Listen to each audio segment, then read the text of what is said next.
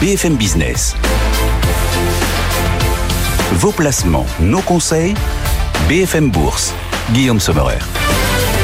Réveillez l'investisseur qui sommeille en vous jusqu'à 18h. Votre argent, votre patrimoine, vos investissements prennent les commandes de BFM Business. Bienvenue à tous. On va parcourir l'ensemble des opportunités qui peuvent s'offrir à vous au rythme des marchés. Des marchés qui reprennent leur souffle après un super début d'année. Le CAC 40 perd 1,5%, 7127 points. Alors c'est une reprise de souffle, mais peut-être aussi le retour de certaines inquiétudes ou interrogations. On voit les taux obligataires remonter, le 10 ans américain, notamment à 3,62, euh, à la hausse les taux obligataires, notamment les taux courts américains par le rapport sur l'emploi qui a été publié vendredi, qui est assez incroyable. Alors on le prend quand même avec des pincettes. Hein.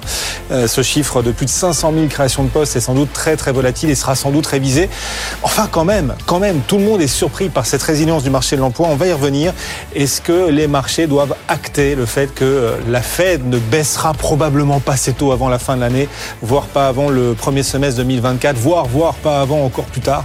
Question qu'on pose à nos experts tout au long de l'après-midi. Du côté de l'activité en Europe, les commandes industrielles allemandes sont en train de repartir à la hausse aussi. Et c'est une autre bonne nouvelle supplémentaire pour l'activité. On parle d'immobilier aussi aujourd'hui. Ce match entre deux villes côtières, de ports navals stratégiques.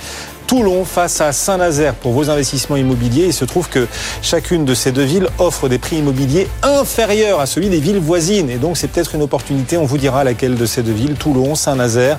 Euh, présente, euh, implantée au cœur de bassins économiques attractifs, laquelle de ces deux villes privilégiée pour vos investissements. On parlera aussi crypto tout à l'heure à 16h35 avec les NFT qui repointent leur nez. Et puis on comparera la fiscalité sur les cryptos en France par rapport à la fiscalité chez nos voisins. C'est euh, d'ailleurs au cœur de notre newsletter BFM Bourse à apparaître tout à l'heure à 18h. Vous pouvez d'ores et déjà vous y inscrire, vous y abonner. Ça tombe bien, c'est gratuit.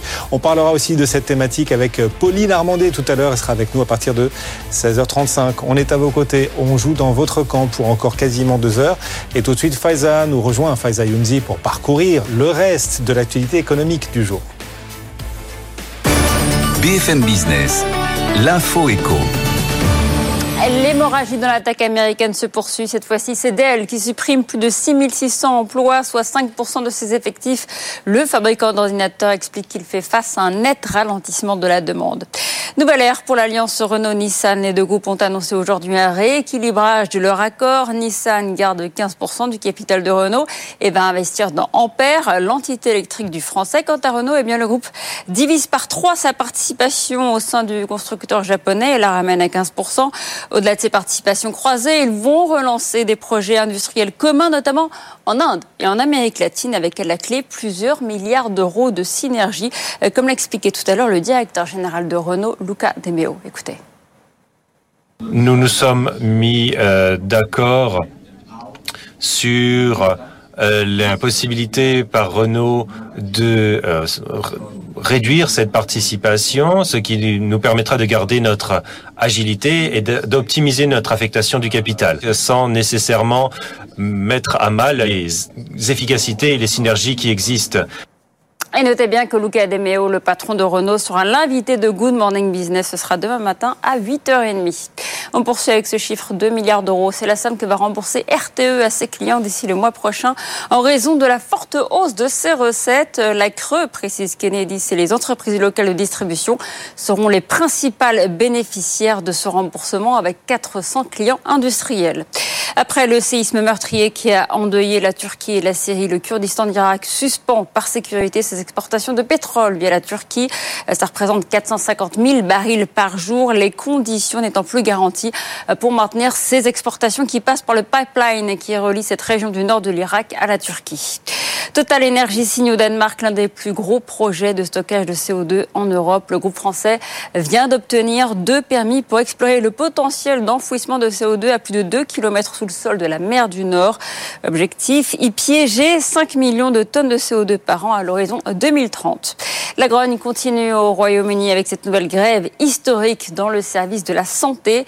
Infirmières et ambulanciers débrayent aujourd'hui ensemble. Ils sont mobilisés depuis deux mois pour revendiquer des augmentations de salaire sur fond d'inflation galopante et de crise du NHS, le système de santé publique britannique.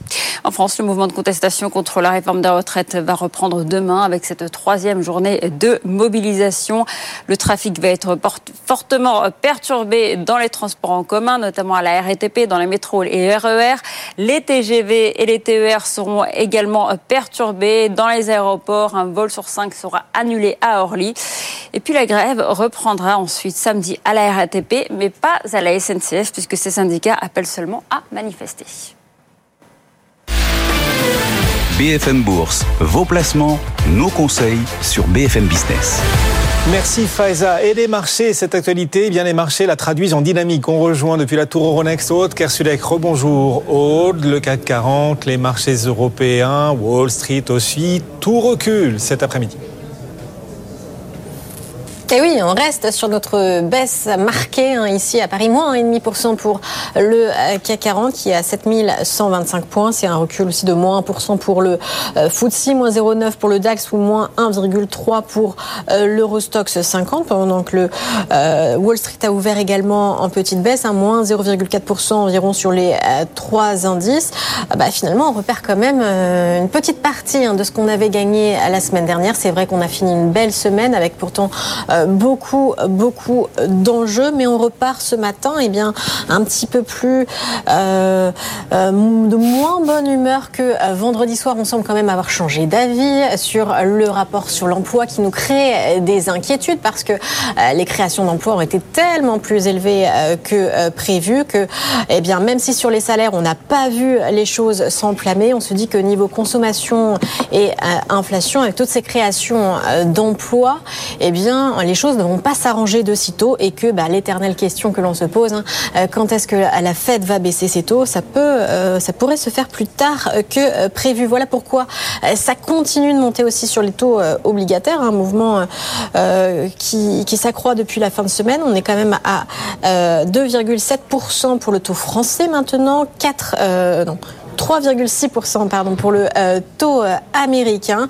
Et puis donc sur euh, le marché parisien, la plupart, la quasi-totalité des valeurs à la baisse. On a seulement Carrefour qui est en hausse de 0,2% et toutes les valeurs de croissance. Hein. on voit beaucoup le luxe, les valeurs qui sont exposées à la Chine. Hein, oui, parce qu'il y a cette histoire quand même de ballon chinois qui remet un peu d'huile sur le feu entre les États-Unis et la Chine. Donc ArcelorMittal qui baisse de 3,7% et puis le luxe moins 2,3% pour euh, Hermès ou moins 3,8% euh, pour euh, Kering. Allez, Renault, Renault qui est pourtant dans le cœur de l'actualité, mais on surperforme un petit peu le, CAC 40 puisque finalement on ne baisse que de, on ne baisse que de 0,2%.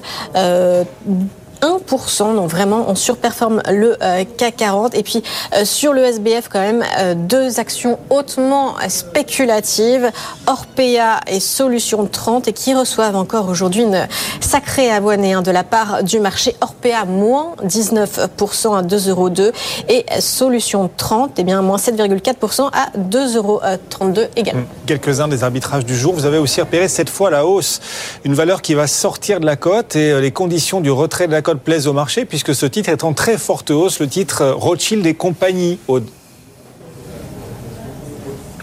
Oui, euh, le titre de la euh, célèbre banque d'affaires. Alors, on est à la hausse de 16,6%, 46,95 euros parce qu'en fait, on tend à aller hein, vers le prix euh, qui a été indiqué dans l'offre de rachat.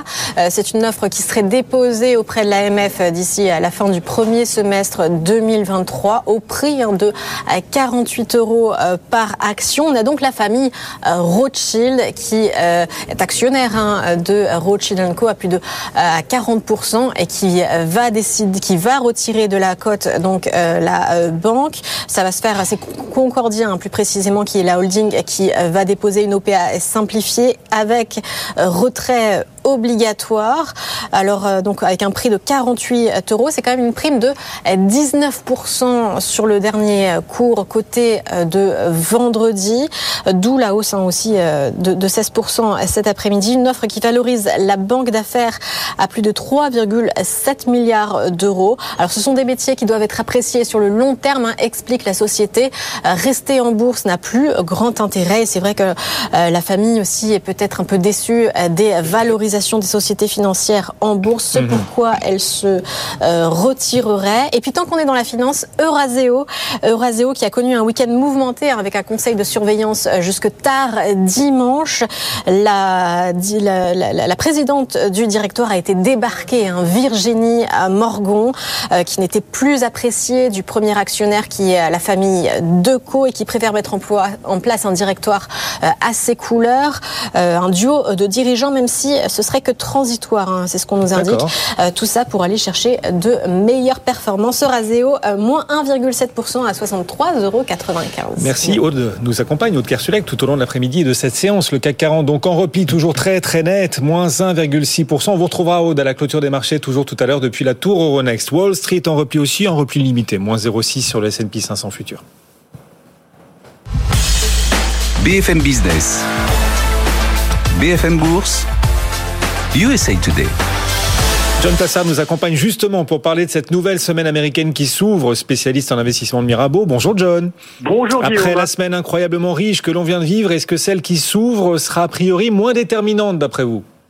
Bah, écoutez, euh, déjà, on essaye à chaque fois de prendre un peu de respiration, mais non. Euh, alors aujourd'hui, oui, je dirais, mais demain, à partir de demain, ça commence. On a la balance commerciale et surtout le discours de Jérôme Powell euh, devant l'Economic Club de Washington. Et évidemment, la question qui va lui être posée, c'est ce fameux terme dont on a parlé la semaine passée de désinflation. Vous savez, donc, c'est-à-dire baisse de l'inflation, pas déflation, désinflation, qui avait tellement excité les investisseurs. Et il faut rappeler une chose, c'est que durant le discours euh, qui, a, qui a suivi euh, le, le, la conférence de presse, eh bien, Jérôme Powell a dit ce fameux mot de désinflation à 13 reprises. Donc, c'était vraiment le mot qu'il fallait surveiller. Donc, on verra si c'est la même chose demain. Les investisseurs, évidemment, semblent assez dubitatifs concernant, en tout cas, le court terme.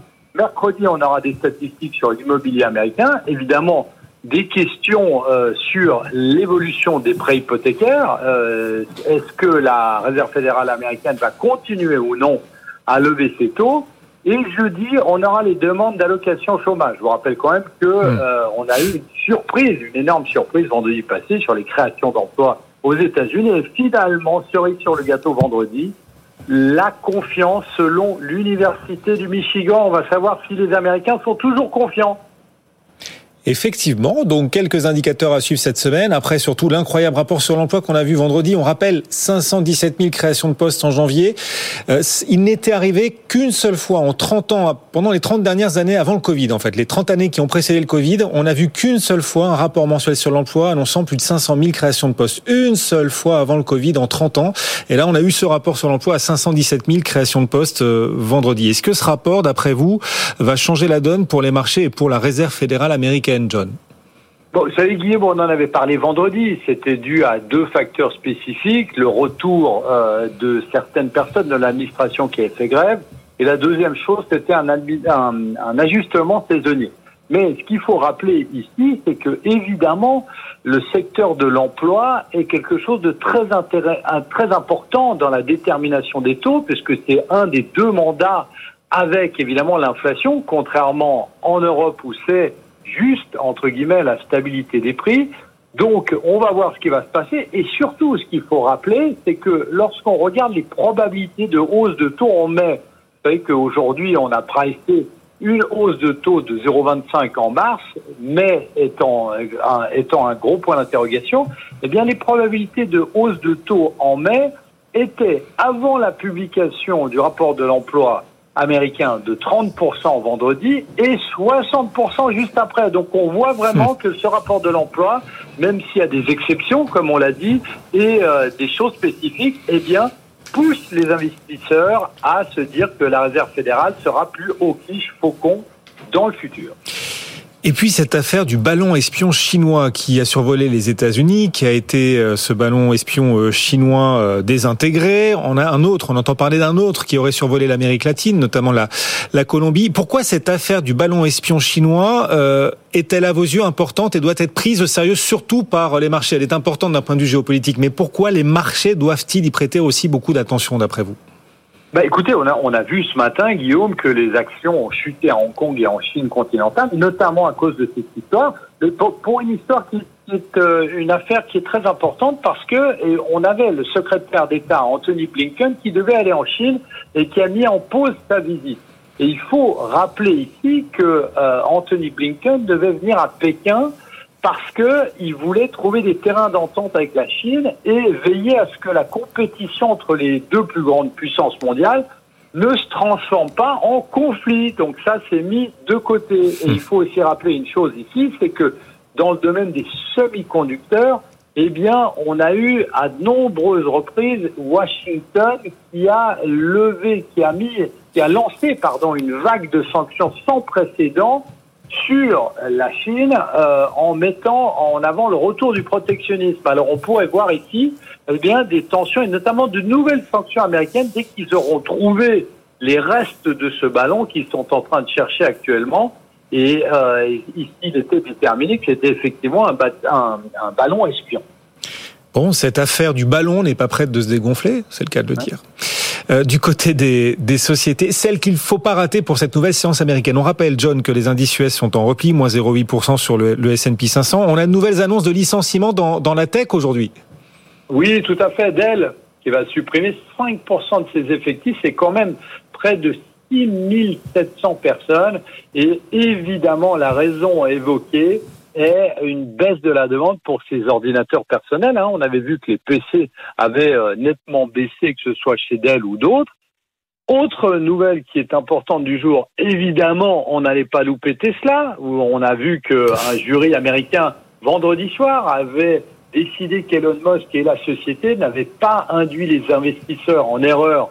Vous vous souvenez très certainement lorsque Elon Musk avait affirmé sur Twitter en 2018 qui disposait du financement nécessaire pour retirer Tesla de la cote. Et donc là, il est blanchi. Et euh, aussi d'autres nouvelles sur un autre secteur qui est très important ici, c'est sur le secteur de l'or dont on parle beaucoup, puisque l'or a franchi il n'y a pas très longtemps les 1900 dollars d'once, l'once, pardon, et Newmont euh, Mining, qui, dont euh, Warren Buffett avait pris euh, une petite partie, a déclaré avoir fait une offre de 16,9 milliards de dollars sur le mineur australien Newcrest Mining euh, pour construire un agglomérat mondial de l'or. Et, et, ça, c'est très important dans ce domaine dont on parle pas beaucoup. On essaye de, on le voit, on voit simplement l'or monter en fonction euh, de la baisse du dollar euh, et de l'évolution du dollar, mais on voit ici qu'il y a un nouvel appétit pour euh, le métal blanc, le métal jaune, pardon, de plus en plus mis en avant par les investisseurs. Effectivement, l'once d'or actuellement à 1800 83 dollars. Merci John. John Plassard en direct avec nous, spécialiste en investissement de, de Mirabeau, avant pas mal de publications encore à venir cette semaine et sur lesquelles euh, bah, on reviendra bien sûr ensemble, John. Merci de nous avoir accompagnés. Wall Street en repli, modéré, moins 0,8 sur le S&P 500, moins 1% sur le Nasdaq avec ce 10 américain qui remonte un petit peu à 3,62 en ce moment. Le CAC 40 aussi recule d'1,6%. Les valeurs exposées à la Chine du fait de ce, ce regain de tension entre Pékin et Washington, ces valeurs exposées à la Chine signent les plus fortes baisses aujourd'hui. Kering perd notamment 3,9% puis les valeurs de croissance aussi, dont font partie ces valeurs du luxe, reculent globalement du fait de la, remontée des taux obligataires. Parmi les valeurs de croissance en souffrance aujourd'hui, ST Microelectronics qui recule un petit peu, moins 2,8 moins 2,6%, on va y arriver. Il reste plus qu'une seule hausse sur le CAC 40 à l'instant, le titre Carrefour, dernier escapé dans cette séance de fort repli. Le titre Carrefour gagne 0,2%. BFM Business. BFM Bourse partageons nos valeurs. Grâce à Alban Préaubert, il vient de nous rejoindre, Sycomore Asset Management à nos côtés. Bonjour Alban. Bonjour. L'un des trois co-gérants de ce portefeuille BFM responsable qu'on vous présente chaque lundi, un portefeuille d'une quinzaine de valeurs, portefeuille virtuel. Et les 15 valeurs qui le composent sont toutes éligibles aux critères de l'investissement socialement responsable tel que nos trois co-gérants le définissent. Merci Alban de nous rejoindre. Une fois n'est pas coutume, notre portefeuille qui, qui cartonne quand même, qui surperforme l'Eurostock 50 depuis sa création et depuis le début de l'année aussi. Bah, une fois n'est pas coutume, il a fait un peu moins bien que l'Eurostock 50 la semaine dernière. Un petit peu. C'est vrai que ça arrive même au meilleur. On avait, on avait bien performé depuis le début d'année. On avait bien résisté l'année dernière, hein, surtout dans une année qui n'était pas très favorable au positionnement ESG. Et la semaine dernière, c'était un peu plus difficile. Ça s'explique en partie par notre prudence. On a deux lignes de cash dans, le portefeuille qui, du coup, rapportent euh, zéro, même si mmh. maintenant notre cash rapporte un tout petit peu. Mais dans nos algorithmes, pour calculer la performance, c'est zéro. On est prudent. Eh et, du coup, on a un peu sous-performé la semaine dernière dans un marché haussier. Du fait de ces lignes de cash que vous avez choisi de constituer, en effet, notre portefeuille la semaine dernière a gagné 1,6% contre plus 1,9 sur l'Eurostock 50. Depuis le début de l'année, qui porte la performance de notre portefeuille? Est-ce que ce sont les perdants de 2022 qui, depuis le début de l'année 2023, tractent la performance du portefeuille? Alors en partie, c'est vrai, euh, il y a des valeurs qui ont très largement souffert hein, en 2022, notamment du contexte euh, de taux. Euh, Vonovia, par exemple, hein, dans, dans les foncières en Allemagne qui a souffert hein, de, de, de, cette hausse de taux, qui a perdu mmh. euh, euh, beaucoup de sa valeur boursière l'année dernière, qui a fait un, un fort rebond de, depuis le début d'année. On a d'autres... Euh, de plus de 20%, c'est la plus forte hausse du portefeuille depuis oui, le 1er janvier. Oui, oui. Et c'est vrai qu'il y avait un sujet un peu bilanciel aussi, avec euh, des frais financiers qui pouvaient être un peu plus élevés.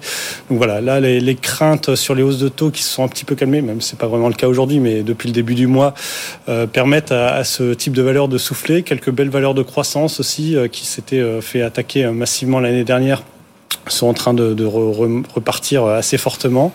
Et puis quelques valeurs liées à la construction, à Saint-Gobain par exemple, qui euh, là aussi euh, avait souffert dans un environnement qui était très défavorable à la construction, mmh. et en train de, de, bien revenir. Schneider Electric euh, également. Oui, Schneider Electric, présent dans ce portefeuille BFM Responsable, dont vous pouvez retrouver la composition sur notre site BFM Bourse. Schneider gagne 17% depuis le 1er janvier, Saint-Gobain présent aussi dans le portefeuille gagne 20% à peu près depuis le 1er janvier. On le voit aussi Alstom, tiens, Alstom qui gagne, qui récupère, on a envie de dire 22% depuis le 1er janvier. Laquelle des meilleures performances qu'on vient de citer du portefeuille, laquelle vous semble la plus prometteuse pour la suite? Justement, Alstom, je pense que c'est vraiment un, très bon exemple. La société a publié son troisième trimestre, hein, il publie en décalé il y a quelques jours, avec un carnet de commandes toujours très bien orienté, un book-to-bill supérieur à 1, donc il continue à engranger des commandes euh, supérieures à ce qu'ils avaient pu faire euh, par le passé. Pourtant, il y a un effet de base qui est de plus en plus euh, exigeant, hein, parce qu'il y a eu, déjà eu beaucoup de commandes ces derniers, ces derniers temps. On sait que le secteur du ferroviaire a le en poupe avec euh, tous ces plans euh, d'investissement dans les infrastructures euh, un peu décarboné et clairement euh, le ferroviaire est très bien positionné. Et là, on commence à arriver à un moment euh, où Alstom commence à bien bénéficier de, cet effet de base qui avait été compliqué, l'intégration de, Bombardier qui avait été extrêmement dure, avec des contrats qui étaient à marge zéro, voire négatif. On arrive à la fin de ces contrats, de l'exécution de ces contrats, et du coup, tous ces nouveaux contrats qui sont importants, on l'a dit, eh ben, c'est des contrats qui seront intéressants, profitables pour Alstom dans les années à venir. Donc là, on est vraiment à un point d'inflexion avec une génération de cash flow qui redevient positif. Donc on, on est assez confiant sur, euh, sur les perspectives d'Alstom. Et donc on conserve bien sûr, bien sûr ce titre Alstom dans le portefeuille BFM responsable, de même que les autres performeurs de ce début d'année, Schneider, Saint-Gobain, Capgemini, Vonovia, dont vous nous parliez également. À l'inverse, peut-être un peu de déception, en tout cas euh, une sous-performance d'autres valeurs qui, elles, avaient bien progressé l'an dernier. Bah, c'est moins le cas depuis le 1er janvier. On pense à Nesté ou encore euh, SPI, présents tous les deux dans le portefeuille. Oui, c'est vrai que Nesté Oil a souffert en particulier d'un incendie sur un site euh, à Amsterdam, sur une bioraffinerie euh, fin décembre de, en décembre 2022. Donc voilà, la, la production a redémarré hein, sur le mois de janvier, donc c'est plutôt euh, positif. Il y a aussi euh, l'interdiction sur les produits raffinés euh, venant de Russie, qui devrait soutenir des niveaux de prix assez élevés pour les biocarburants et les produits raffinés de, de Nesté. Mais voilà, elle a bien performé l'année dernière. Donc oui, c'était une super hausse l'an dernier. Là, le titre, alors depuis le 1er janvier, gagne, c'est pas si mal. Non, gagne seulement 0,5%. Donc on est vraiment à peu près stable sur Nesté. Ouais. C'est rare de voir des valeurs stables depuis le début de l'année parce que le marché s'envole à la hausse. Là, Nesté, qui avait bien marché l'an dernier, calme venir, le jeu. Ça va venir. Il y a eu ouais. des investissements dans les capacités donc, qui vont commencer à se mettre en place aussi en 2023. Donc il y aura une appréciation des résultats euh, qu'on attend chez Nesté. D'accord. D'autres valeurs qui ont un peu été euh, en retard depuis le début d'année, pareil, qui avaient plutôt bien résisté l'an dernier. Il y a SPI. Euh, on sait que la demande euh, sur l'efficacité énergétique reste très forte, reste très bien orientée. Euh, donc les, les, derniers messages de la société restent très favorables. Il y a ce contexte d'inflation salariale. C'est vrai que c'est des métiers où euh, la main la main d'œuvre est importante. Euh, il y a l'inflation salariale, mais il y a aussi du pricing power en face, hein, avec un, un, manque de techniciens. Donc euh, SPI arrive à, à, monétiser davantage à des prix plus élevés ses services. Donc euh, là aussi, on s'attend à une belle année 2023 avec en plus des acquisitions Bolton qui devraient être un rythme peut-être supérieur à ce qu'on a connu sur 2022 pour SPI, avec déjà des opérations depuis le début d'année, notamment une belle acquisition en Pologne il y a quelques Ok, donc pas, pas inquiet du ralentissement de la hausse pour SPI qui depuis le début de l'année progresse deux fois moins que le CAC, plus 5%. 5%, c'est bien, hein, c'est super. en un mois, plus 5%, mais vu l'incroyable début d'année qu'on a vécu, ça paraît presque un peu pâle. Oui, non, mais si on fait plus 5% par mois jusqu'à la fin de l'année, on sera très content.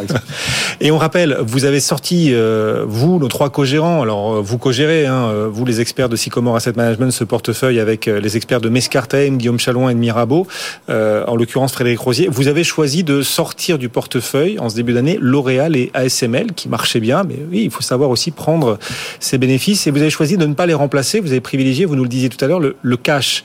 En attendant quoi On reste positionné en cash après ces deux sorties du portefeuille ou on commence à avoir des idées de valeur pour remplacer ASML et L'Oréal Alors c'est vrai qu'on s'attendait à ce qu'il y ait un petit accalmie sur les marchés. Ça n'a pas vraiment été le cas la semaine dernière avec euh, une nouvelle hausse. Aujourd'hui, euh, c'est pas c'est pas aussi positif, donc euh, on hmm. va peut-être retrouver petit à petit des, des points d'entrée. On reste globalement assez positif hein, pour l'année à venir sur euh, sur les marchés, mais c'est vrai qu'une petite accalmie euh, serait assez saine. Donc on attend de nouveaux points d'entrée. On a des points, on commence à regarder des points d'entrée, notamment sur des, des, des mid cap, qui elles sont un peu en retard hein, ces dernières années. Les mid cap ont sous-performé les large cap, hmm. donc pourquoi pas mais rien d'acté aujourd'hui. Et des mid-cap toujours ESG, hein, qui répondent aux critères de l'investissement socialement responsable. C'est vraiment la promesse de ce portefeuille. Merci beaucoup d'être passé nous voir. Alban Préaubert et ses équipes chez Sycomore Asset Management. Bon retour Alban. Le CAC 40 est toujours en baisse d'1,8%. Première vraie respiration de l'année. En tout cas, on a une respiration. On va voir si elle se confirme jusqu'à la clôture et si euh, cette baisse du jour est considérée par euh, ceux qui avaient raté la hausse comme un point d'entrée, s'ils se précipitent ou non euh, pour justement rentrer dans le marché en profitant de cette baisse. On va regarder tout cela avec notre analyste technique. Dans un instant, Andrea Twini sera avec nous pour Saxo Bank et puis on parlera aussi des cryptos dans la prochaine demi-heure pour notre club BFM Crypto. On se retrouve dans deux minutes. À tout de suite. BFM Business. Vos placements, nos conseils, BFM Bourse. Guillaume Sommerer. Un peu plus de 16h30. Tiens, la respiration de marché est-elle en train de se matérialiser? On se demandait quand cette hausse en ligne droite depuis le début de l'année finirait par euh, s'essouffler un tout petit peu, au moins provisoirement, au moins pour offrir euh, de petits points d'entrée à ceux qui avaient raté la hausse. Eh bien, on est peut-être sur euh, cette séance de respiration. On va voir ce qu'en pense notre analyste technique depuis Saxo Bank. Il est avec nous, Andrea Tweni. Bonjour Andrea. Bonjour. On est ravi de vous retrouver. Le CAC 40 qui perd près de 2%, moins 1,8%, 7105 points en ce moment. Ouais, séance un peu plus compliquée que celle auquel on a été habitué depuis le début de l'année. On a cassé des niveaux de support importants. Là, on est sur un niveau de support en 7100, 7115. C'est une zone de support sur laquelle on avait réussi à rebondir plus tôt dans la journée, à la mi-journée. Et là, c'est vrai qu'on repart sur, euh, sur un trend un petit peu baissier où on va rechallenger à nouveau ce support. La zone à suivre derrière, c'est une zone qu'on situerait autour des 7025, 7050. Euh, voilà, c'est première zone en dessous de laquelle on, on, remettrait un petit peu en cause les, euh, les mouvements qu'on a pu connaître sur les, sur les semaines précédentes. Alors, il n'y a pas de remise en cause de tendance directement. Hein. On est toujours à plus 9,7% depuis le début de l'année sur le CAC. Donc, euh, voilà, on reste sur un trend qui est quand même assez soutenu avec des marchés qui sont extrêmement positifs. Mais c'est vrai que les signaux qu'on a depuis la fin de semaine dernière avec la clôture de Wall Street notamment et ce début de semaine sur le marché européen, c'est que bon, ça, ça, ça, ça montre qu'il y a peut-être un petit doute qui s'installe. On a eu des banques centrales qui ont rassuré dans le message, qui ont conforté le marché, qui anticipé des banques centrales plus dovish, plus accommodantes en matière de politique monétaire. Mais c'est vrai que les données macroéconomiques qui ont suivi vendredi, à savoir le rapport sur l'emploi, mais aussi l'ISM des services aux États-Unis, mmh. ont, ont, jeté, on va dire, des doutes sur le scénario de fond euh, que, euh, que, que, que, se faisaient les investisseurs, et notamment du côté des banques centrales. Et donc, du coup, cette semaine, on va rester très centré sur cette thématique des banques centrales avec des speakers euh, tout au long de la semaine et notamment Jérôme Powell demain. Donc il faudra suivre ça avec attention. Est-ce que les banques centrales vont essayer de euh, confirmer euh, leur discours de la semaine dernière en étant plutôt plutôt de viche ou est-ce qu'on va avoir plutôt une volonté de contrarier un petit peu les marchés dans le scénario qui se font? Et c'est ce qui va on va dire pour moi déterminer le fait qu'on soit uniquement dans une phase de consolidation légère ou est-ce qu'on est sur un trend un petit peu plus marqué à la baisse dans les est-ce qu'on va vers un trend un petit peu plus marqué à la baisse? Il faut quand même se rappeler que le marché a montré beaucoup de signes de solidité hein, et de confiance dans son scénario. On a eu à plusieurs reprises potentiellement des signaux qui pouvaient un petit peu remettre à, mettre à mal ce scénario des marchés euh, de banques centrales plus accommodantes, d'une première baisse des taux du côté de la Fed d'ici fin 2023. Euh, ce scénario-là a déjà été mis à mal et pour autant les marchés ont continué avec confiance à progresser. Donc il faut il faut il faut quand même avoir en, en, tête cette cette confiance des marchés. Mais après, c'est vrai que quand on regarde sur d'autres actifs, et notamment sur les devises et sur les taux, on voit que le mouvement il est assez marqué. Sur les taux, on est repassé au-dessus de 3,6 sur le 10 ans américain. On a la même dynamique sur euh, sur les taux allemands, par exemple. Et puis sur le, si on regarde le dollar, on a une progression qui est assez nette, à la fois à paire euro-dollar euh, euh, qui, qui, est en baisse avec un dollar qui se renforce. On a eh cassé les 1,08 qui était un niveau de support important. Et puis aussi contre l'yen où là, le mouvement est encore plus violent. Mhm. On est à de la 132,75, donc c'est un niveau qui est assez important. Et là, c'est une combinaison à la fois des taux qui se relèvent, mais aussi des anticipations de changement de gouvernance à la tête de la BOJ. Effectivement, c'est en mars hein, que Kuroda laissera le siège de la tête de la Banque du Japon. Ce sera à suivre et ça pourrait en effet ouvrir la porte peut-être à des politiques monétaires un poil moins accommodantes là-bas au Japon. Ce sera à suivre donc après le mois de mars. Merci beaucoup de nous avoir accompagnés cet après-midi. André Twigny avec nous depuis Saxo Bank et ce CAC 40 qui donc marque enfin une petite pause, moins 1,7%, 7111 points.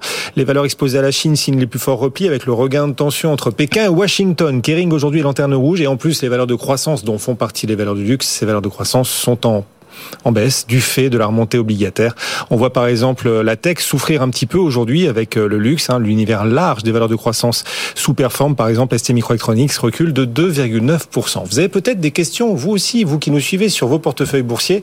Amaury de Tonquédec et son expert vont tenter d'y répondre comme chaque soir tout à l'heure. Bonjour Amaury. Bonjour Guillaume, bonjour à tous. Rendez-vous sur les réseaux sociaux tout à l'heure après 18h. C'est ça, et à 18h, je vous donne rendez-vous avec Eric Lewin, rédacteur en chef des publications Agora. On va commencer par faire un point sur la tendance de marché.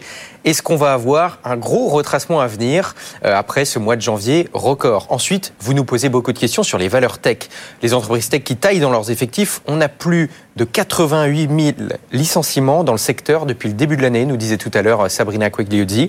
Et on apprend aujourd'hui que Dell décide de supprimer environ 6 550 emplois, soit 5% de son effectif total.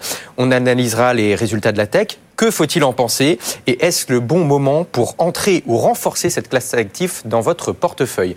Et bien sûr, on répond à vos questions et notamment à celle de Vanessa qui nous écrit Que penser de Sanofi?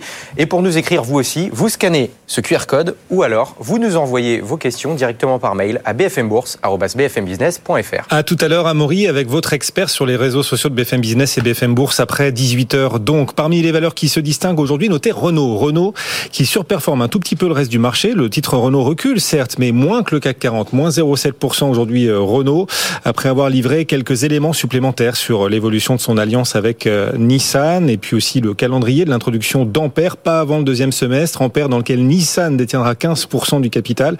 Luca De Meo, le directeur général de Renault, sera notre invité demain matin sur euh, BFM Business dans la matinale, dans Good Morning Business. Autre valeur à suivre aujourd'hui, Rothschild et compagnie, qui annonce son retrait de la cote au prix de 48 euros par action. Et ce titre Rothschild et compagnie qui s'aligne sur ce cours proposé de 48 euros. On est à 47 en hausse de quasiment 17% aujourd'hui ce titre Rothschild et compagnie. Voilà quelques-uns des euh, voilà des arbitrages du jour sur le marché dans une séance compliquée, séance de repli. Alors sur le CAC, il perd plus d'1,6%, mais aussi sur les cryptos. Le Bitcoin recule et repasse sous les 23 000 dollars. On va en parler avec nos experts du club BFM Crypto. BFM Business, BFM Crypto, le club. Ils sont là à mes côtés, c'est toujours un plaisir de les accueillir. Pauline Armandet pour euh, la newsletter BFM Crypto. Bonjour Pauline. Bonjour Guillaume. Apparaît tout à l'heure à 18h la newsletter euh, gratuite. Chacun de vous qui nous suivez ou qui nous regardez en direct, euh, vous pouvez bien sûr vous abonner, vous abonner gratuitement à cette newsletter, apparaître chaque lundi à 18h. On va en parler hein, de des thématiques que vous avez sélectionnées pour cette nouvelle newsletter. John Carp aussi avec nous. Bonjour John. Bonjour Guillaume. Co-auteur de NFT Révolution, naissance du mouvement crypto art et à la tête de la NFT Factory. Il semble que les NFT se réveillent. Vous nous l'expliquerez dans un instant. NFT, le retour à suivre dans quelques minutes. Juste après un coup d'œil au cours des cryptos quand même. Vincent Bois est avec nous depuis IG. Bonjour Vincent. Ravi de vous retrouver. Et un cours des cryptos qui, euh, en même temps que les marchés actions, repart à la baisse aujourd'hui. Le Bitcoin repasse sous les 23 000 dollars. Oui, tout à fait. Le, le week-end a été un peu hésitant, plutôt baissier. On voit cette, cette respiration dont vous parliez euh, à l'instant. Euh, donc, ça peut nous amener à des cours un peu plus bas. On n'est pas sur euh, un changement de psychologie. Hein. donc, euh, pour le moment, on ne voit pas d'accélération baissière, même si l'objectif est plutôt d'aller chercher de nouveaux points bas avant de reprendre une tendance haussière importante. Mais à plus court terme, eh bien, on peut aller chercher les 22 300, qui est un niveau technique important, un support hein, depuis mi-février et puis aller chercher le niveau dont on parlait un peu plus bas tout de même, euh, ce qui permettrait justement une correction un peu plus saine pour essayer de voir et de confirmer au niveau technique déjà euh, cette tendance haussière. Donc d'aller chercher sous les 22 300 et bien d'aller chercher nos 19 700, 20 000 dollars, ancien plus haut historique hein, que l'on saute, que l'on cite, pardon, euh, souvent moyenne mobile, beaucoup d'indicateurs techniques sur ce seuil psychologique majeur des 20 000 dollars. Et donc un retour sur ce niveau permettrait au niveau graphique justement de rebondir, de valider une tendance haussière, de rebondir dessus et de repartir à la hausse, qui permettrait justement de confirmer un biais haussier, ou au contraire, eh bien, d'accélérer, de casser euh, ce niveau qui invaliderait. Pour le moment, on n'en est pas là. On surveille les 22 300 qui pourraient être atteints rapidement, et puis probablement sous ce niveau si les marchés donc euh, euh, corrigent un peu plus vers les 20 000 dollars. À surveiller, mais le risque, euh, pour le moment en tout cas, on n'est pas encore sur la confirmation d'une tendance haussière. Sur les terres, quel potentiel d'un point de vue technique Quels sont les signaux, les seuils que vous regardez particulièrement, Vincent?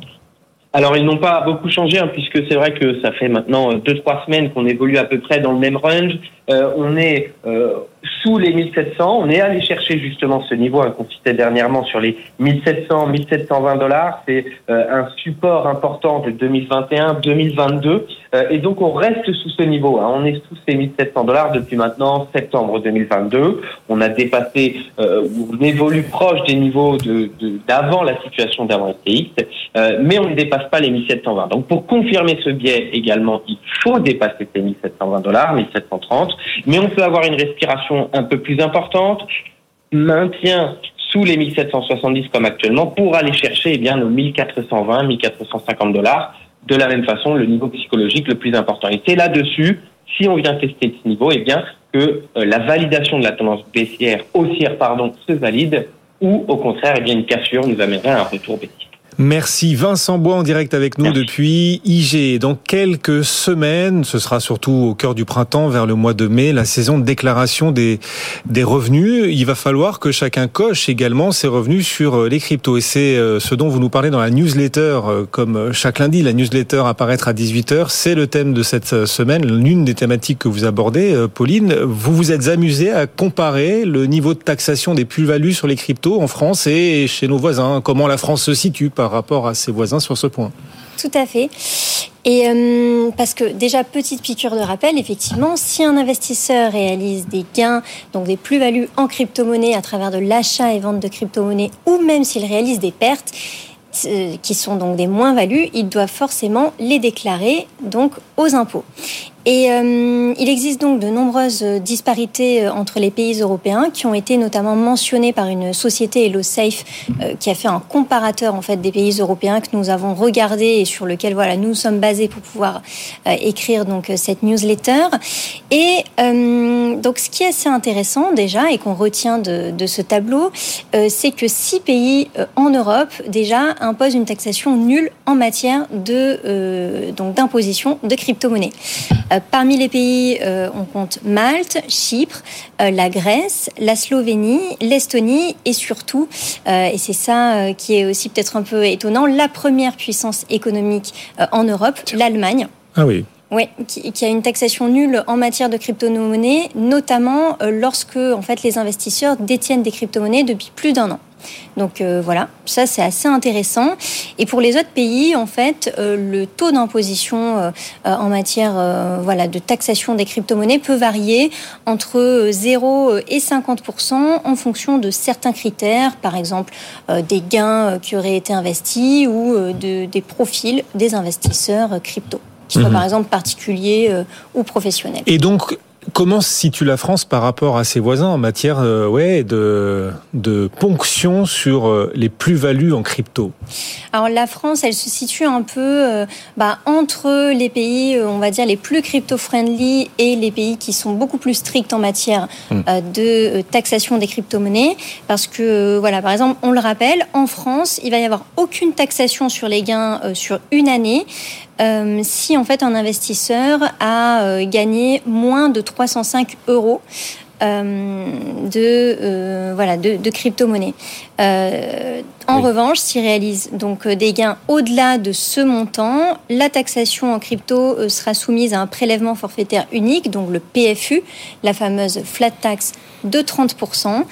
Euh, ou bien euh, au barème progressif de l'impôt sur le revenu. Ça, c'est une petite nouveauté depuis euh, notamment le mois de janvier 2023. Et alors voilà, la France, vous nous le disiez, se situe dans la moyenne des autres pays européens en matière de niveau de, de taxation des plus-values sur les cryptos avec cette flat tax à, à 30%, mais chacun peut choisir entre la flat tax effectivement et le barème progressif d'impôt sur le revenu. Quels sont les pays euh, les moins crypto-friendly?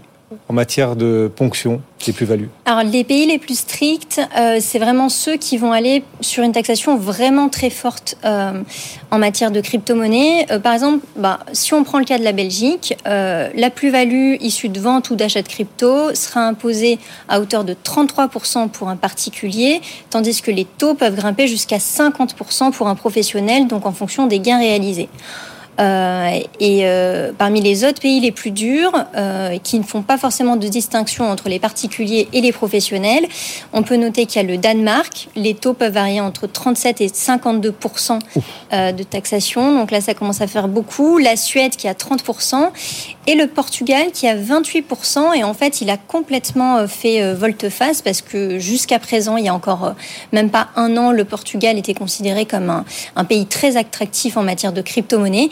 Et puis, euh, il y a six mois, ils ont dé- euh, décidé voilà, d'imposer une taxe de 28%. Donc, certains, peut-être résidents euh, portugais, ont dû euh, chercher un nouveau pays de résidence. Là, on parle des plus-values sur les cryptos, mais quand on revend un NFT, par exemple, comment ça se passe en, en termes de taxation, d'imposition Alors, John? en fait, en, en France, pour l'instant, euh, alors ça met un petit peu de temps à se mettre en place, mais ce qui, ce qui prévaut aujourd'hui, c'est qu'un NFT est considéré comme une crypto. C'est-à-dire qu'en fait, la, la régulation aujourd'hui française parle de crypto-actifs, euh, donc euh, d'actifs numériques. Ça inclut tout. Et donc, un actif numérique, aujourd'hui, c'est un NFT. Par contre, c'est vrai qu'il y a des discussions, parce qu'évidemment, derrière la technologie NFT, il y a plein de sous-jacents différents.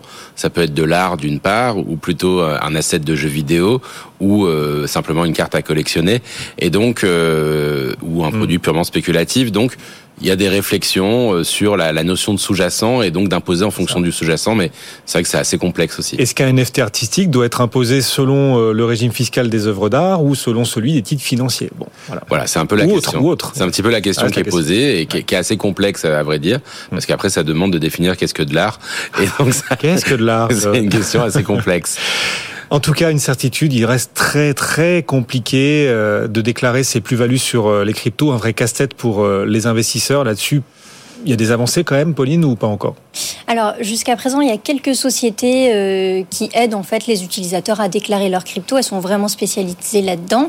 Je pense par exemple à la start-up française Waltio, euh, qui s'est lancée sur ce créneau depuis plusieurs années. Et puis là, on a une annonce euh, bah, qui date de ce matin. C'est le géant des crypto-monnaies, donc Binance, qui a lancé donc lui-même son outil qui permet de déclarer ses crypto-monnaies. C'est une sorte de calculateur d'impôt sur les crypto-monnaies. Euh, Binance annonce, euh, annonce que euh, l'outil prendra en charge jusqu'à 100 000 transactions sur la plateforme effectuées par an. Donc en gros, c'est pas que les euh, traders qui vont faire deux trois opérations par jour, loin de là. Euh, et euh, donc euh, Binance explique que voilà, en un clic, vous pourrez désormais importer vos transactions dans notre calculateur et obtenir une estimation simple mais complète de vos, obliga- de vos obligations fiscales en fonction de votre juridiction. Pour l'instant, l'outil n'est disponible qu'en France et au Canada et devrait voilà, arriver prochainement dans d'autres pays, mais c'est assez intéressant que ce Oui, soit en France. une façon d'attirer les investisseurs parce qu'on leur dit en permanence not your keys, not your coin. Essayez de privilégier de détenir vous-même vos clés, vos seules clés privées, vous tout seul, à travers un, un wallet euh, type Ledger. Il n'y a pas que Ledger. Et là, Binance tente de répondre en disant oui, mais avec nous, il y a d'autres services quand même que vous ne trouverez peut-être pas si vous vous contentez de, de détenir vous-même vos propres clés privées. Voilà. Effectivement, une petite stratégie pour Ouais. euh, viser encore plus les clients français. Et un concurrent, euh, c'est de la concurrence. Vous citiez Waltio, acteur français dans, dans cet univers fiscal, c'est de la concurrence. ça. C'est vrai que ça peut être de la concurrence, mais après, je- j'en ai discuté un tout petit peu ce matin avec le, le patron de Waltio. Et euh, voilà, il devrait y avoir des annonces euh, dans Ah. la semaine ou la semaine prochaine entre euh, Hmm. Waltio et, et Binance notamment. John, John Carp nous accompagne également pour parler donc du marché des NFT. They are back. Ils reviennent pour votre plus grand. Bonheur ou malheur? Chacun, chacun mettra le mot qu'il veut, chacun mettra le mot qu'il entend, mais les NFT semblent clairement reprendre des couleurs en ce début d'année, John? Alors oui, on a connu une période assez euh, assez riche, assez euphorique hein, depuis, on va dire, euh, depuis Noël. Hein, C'était un peu les cadeaux de Noël qu'on a eu, et euh, on a eu un mois de janvier où on parle à nouveau de alors peut-être pas de bull run, qui est le terme pour désigner les, les extrêmes euh, prises de prises de valeur des NFT, mais de mini bull run. On a des volumes en fait qui sont assez importants. On a eu 800 euh, millions de volumes sur les NFT au mois de janvier. Euh, c'est une augmentation de 43% euh, donc par rapport au mois précédent, c'est assez important. Il y a des grandes collections comme les Board Ape, vous savez les fameux singes qui sont très connus, qui sont passés bah, d'un floor, ça veut dire d'un prix de base à 50 Ethers à plus de 70 éthers. Mmh. Donc on a eu un dynamisme euh, assez important et sur un grand grand nombre de collections, euh, bah finalement une, des, des, des, prises de valeur et des prises de profit. Et des volumes sur les NFT qui ont augmenté en janvier de plus de 40%, c'est Exactement, des volumes qui ont augmenté de plus de 40%, c'est ça. Quelles collections tirent leur épingle du jeu du coup? Alors c'est assez drôle parce que c'est des collections, on va dire, qu'on appelle dans le monde des NFT de beer market. Ça veut dire que ça fait euh, maintenant. Beer, beer c'est autre chose. Ça, pardon, se, voit, ça se voit la bière. Oui, c'est vrai, la bière, c'est l'ours. pardon, excusez-moi pour l'accent. Non, il n'y a pas de souci. C'était juste pour le fun. C'est vrai que c'est, mais c'est un peu la bière aussi des fois justement. Et, euh, et justement, c'est un peu l'esprit de, de, de, ce bear market. Ça veut dire beaucoup de collections dites, enfin, qui ont été humoristiques ou basées sur le fait qu'on est tous fauchés. Il y a une des plus connues qui s'appelle Rect Guys par exemple. Donc rect dans l'univers justement des cryptos, ça veut dire euh, euh, bah, euh, essoré, ça veut dire qu'on a joué et on a tout perdu. Et donc il y a une collection où on voit justement une personne qui s'appelle un, un, personnage en train de descendre une bouteille de, d'alcool, on va dire, de, on sait pas quel alcool, mais donc qui est complètement fauché. Et donc c'était une collection qui était quasi gratuite et qui a, euh, bah, qui a pris de la valeur pour monter jusqu'à plus d'un éther euh, pendant ce pendant ce, ce mois justement de fin décembre de début janvier. On a une autre collection justement qui sont les Captains dont on a beaucoup parlé. Et ça donc c'est c'est un peu le même esprit. C'est créé par les fondateurs de 9gag. Je sais pas si vous savez, c'est un, un réseau social en fait euh, très humoristique, euh, très empli de culture même qui est sur Internet où les gens s'échangent des images toute la journée, un peu de, de sortes de blagues potaches, etc. Pauline y passe ses journées. Hein. Pauline, donc euh, voilà, donc c'est voilà les, les, les blagues qu'on s'envoie entre qu'on a pu s'envoyer des fois peut-être entre collègues de bureau et donc c'est c'est une communauté très très forte. C'est une communauté très très forte aussi qui ont lancé leur NFT et pareil, voilà, ce côté un peu décalé humour qui a eu un très gros succès et donc ces captains aussi sont vendus aux alentours de 5 Ethers, ce qui est très cher hein, pendant le pendant le pendant un beer market. Et enfin, une, un autre exemple, c'est ce qu'on appelle les friendship bracelets, ça veut dire le, le gratuit. Ouais. Donc c'est en fait c'est un cadeau qui a été donné il y a une grande plateforme qui est très connue qui s'appelle Artblocks, qui est une plateforme d'art génératif. Et pour remercier, en fait, pour fêter leur anniversaire, ils ont offert en fait deux de ces bracelets à, à tous leurs utilisateurs. Et donc il y a euh, plus de 35 000 personnes qui ont réclamé ces bracelets, qui étaient gratuits au départ, mais euh, bah, ils sont passés de zéro à pratiquement un Ether aussi pendant cette période. Donc c'est quelques collections un peu clés, euh, toujours sur des thèmes un peu gratuits, un peu un petit peu euh, gratuit ou un petit peu décalé finalement qui ont pris de la valeur. Et qui ont profité de ce mini bull run ou qui ont euh, participé à accentuer ce mini bull run. Quelles sont les, les, les, raisons justement de cette remontée de ce retour de l'attrait pour un certain nombre de, de, NFT Alors il y a une chose que les NFT adorent, et c'est un, un Ether stable. Alors ça paraît, c'est vrai qu'on se pose souvent la question sur la, finalement les corrélations entre les montées des cryptos et euh, les montées des NFT.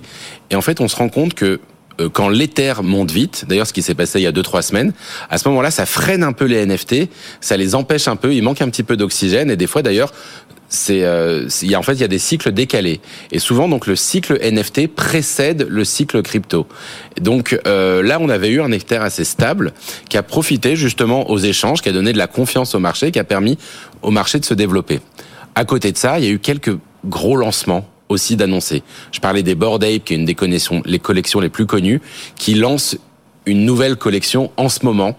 Il y a une autre collection connue qui s'appelle les Doodle, qui ont aussi sorti les Duplicators, qui est une collection aussi euh, assez forte. Donc il y a eu des sortes, c'est comme s'il y a des blockbusters, si vous voulez, étaient en train de sortir, et donc les blockbusters stimulent l'industrie du cinéma. Et là, on a quelques blockbusters qui sont en train de sortir, qui stimulent un petit peu ce marché et qui font qu'il y a beaucoup plus d'intérêt. Et puis il y a une nouvelle plateforme qui s'appelle Blur, qui est un concurrent euh, d'OpenSea. OpenSea, vous savez, c'est la principale marketplace de NFT. Et donc là, une nouvelle plateforme, Blur, qui euh, est centrée sur les NFT traders, avec une interface un peu plus performante, avec une vitesse un peu plus importante, et puis surtout avec des frais euh, proches, enfin égal à zéro au départ, Mmh.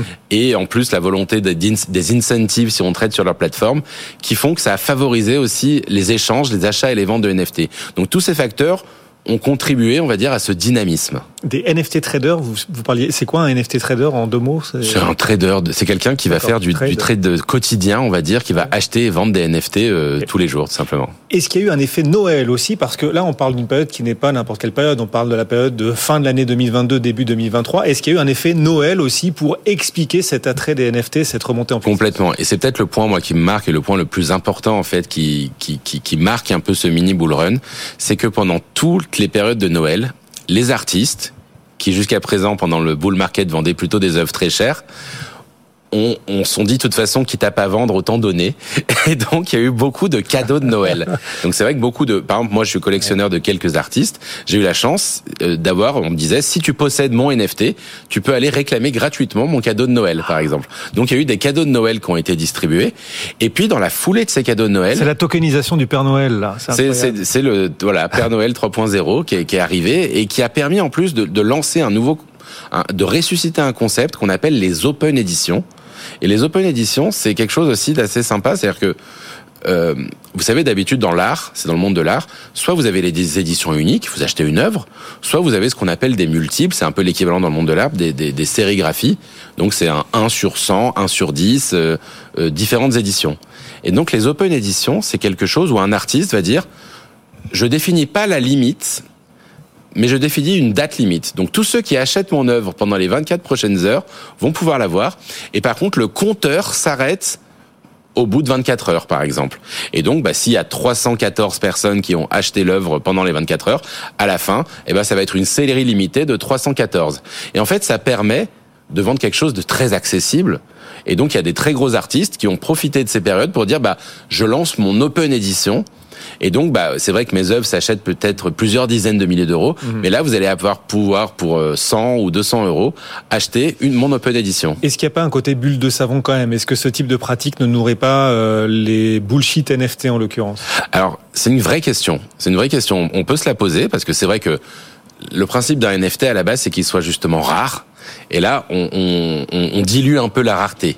Donc c'est vrai que normalement, on se dit, bah, une œuvre unique va valoir beaucoup euh, plus cher qu'une œuvre multiple.